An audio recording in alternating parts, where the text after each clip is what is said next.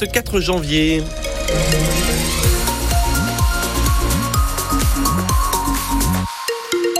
Nuages, grisailles, des températures de 8 à 15 degrés attendues cet après-midi en Auvergne. L'édition de la mi-journée, Kevin Baudreau, bonjour. Bonjour Laurent.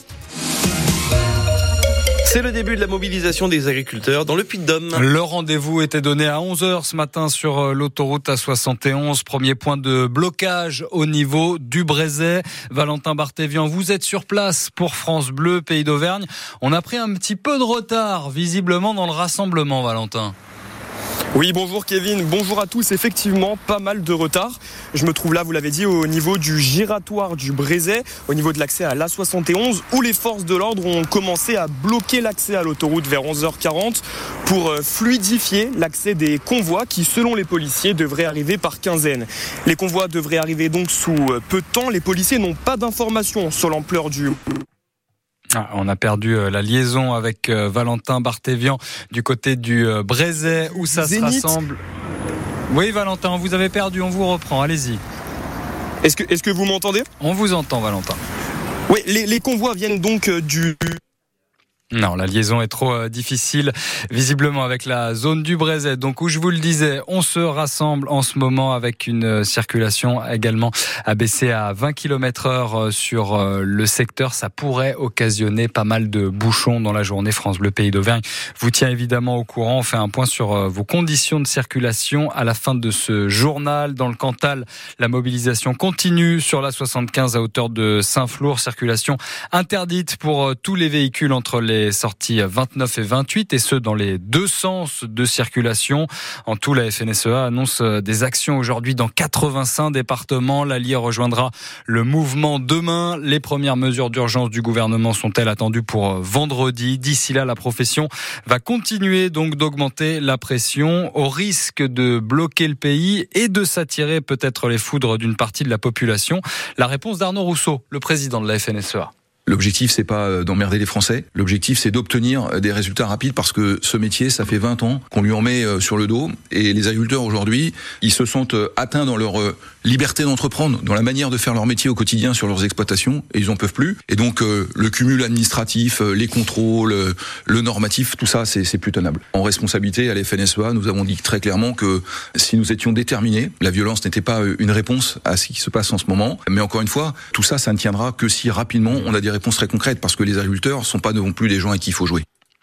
Un nouveau gros retard en vue sur euh, la pire ligne de France. Trois heures à prévoir pour le Clermont-Paris, parti à 8h33 ce matin. Il aurait dû y arriver à 5 minutes. Ce ne sera probablement pas avant 15 heures. Le train qui a dû faire euh, demi-tour à Montargis. Impossible d'aller plus loin à cause d'un train de mesure des voies de la SNCF qui a déraillé à Nemours. Le train est donc détourné par euh, Bourges, Vierzon. Les passagers ont eu la possibilité de renoncer à leur voyage et de reprendre un train pour Clermont, ce qui va peut-être inciter un petit peu plus les pouvoirs publics à proposer des solutions sur cette ligne. Christophe Béchu, le ministre de la Transition écologique, dont le portefeuille s'étend aussi au transport, va convoquer le PDG de la SNCF, Jean-Pierre Farandou, ce vendredi.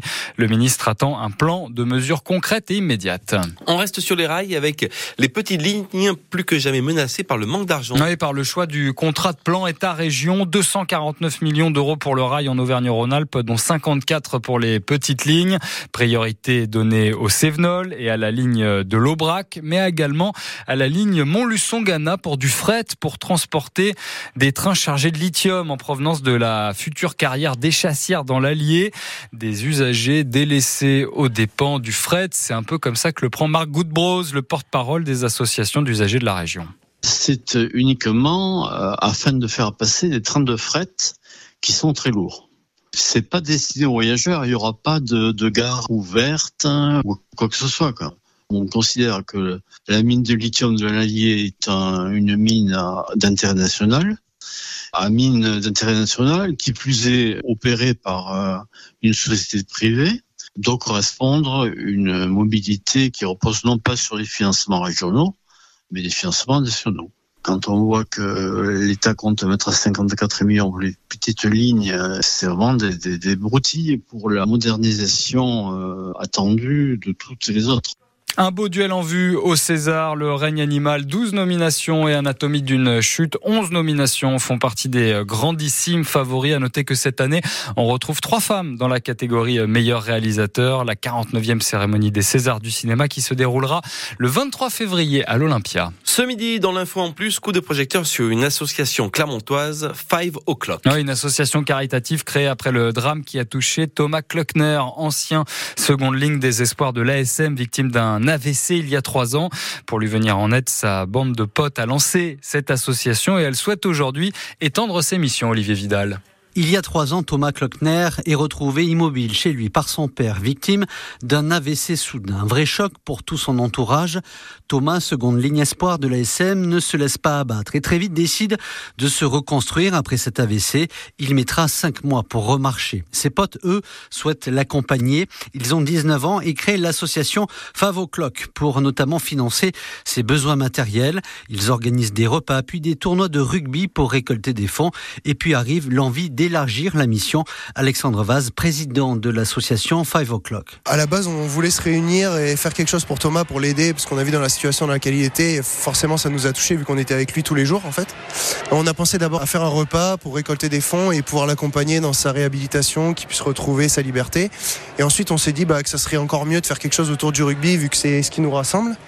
Donc, on a décidé de créer ce premier tournoi de rugby touché à 5 à tiers. Souvent, on pense que ça peut arriver euh, à qu'une certaine partie de et quand on a vu Thomas qui faisait du sport tous les jours, qui était en bonne condition physique et que ça lui arrivait à lui, ça nous a un peu ouvert les yeux sur le fait bah, que ça pouvait arriver à tout le monde et qu'on n'était pas à l'abri pas d'une catastrophe, mais d'un petit malheur comme ça. Quoi. Désormais étudiant et soutenu par l'université Clermont-Auvergne, les collègues de Thomas espèrent récolter pour soutenir la recherche contre les AVC, mais aussi pour aider les autres étudiants en situation de handicap. Louise Pinson s'occupe de la communication pour l'association. L'association, je pense qu'elle est là pour fédérer, pour faire passer un message fort, un message de soutien et d'entraide, et notamment auprès de la jeunesse. On a aussi décidé d'intervenir directement auprès de l'université. On aimerait sensibiliser euh, les étudiants et surtout faire passer un beau message, un message d'entraide, mais aussi euh, dans la joie, la bonne humeur. Ce soir sur France 3 Auvergne, Véronique Buzon recevra tous ces étudiants impliqués dans cet assaut.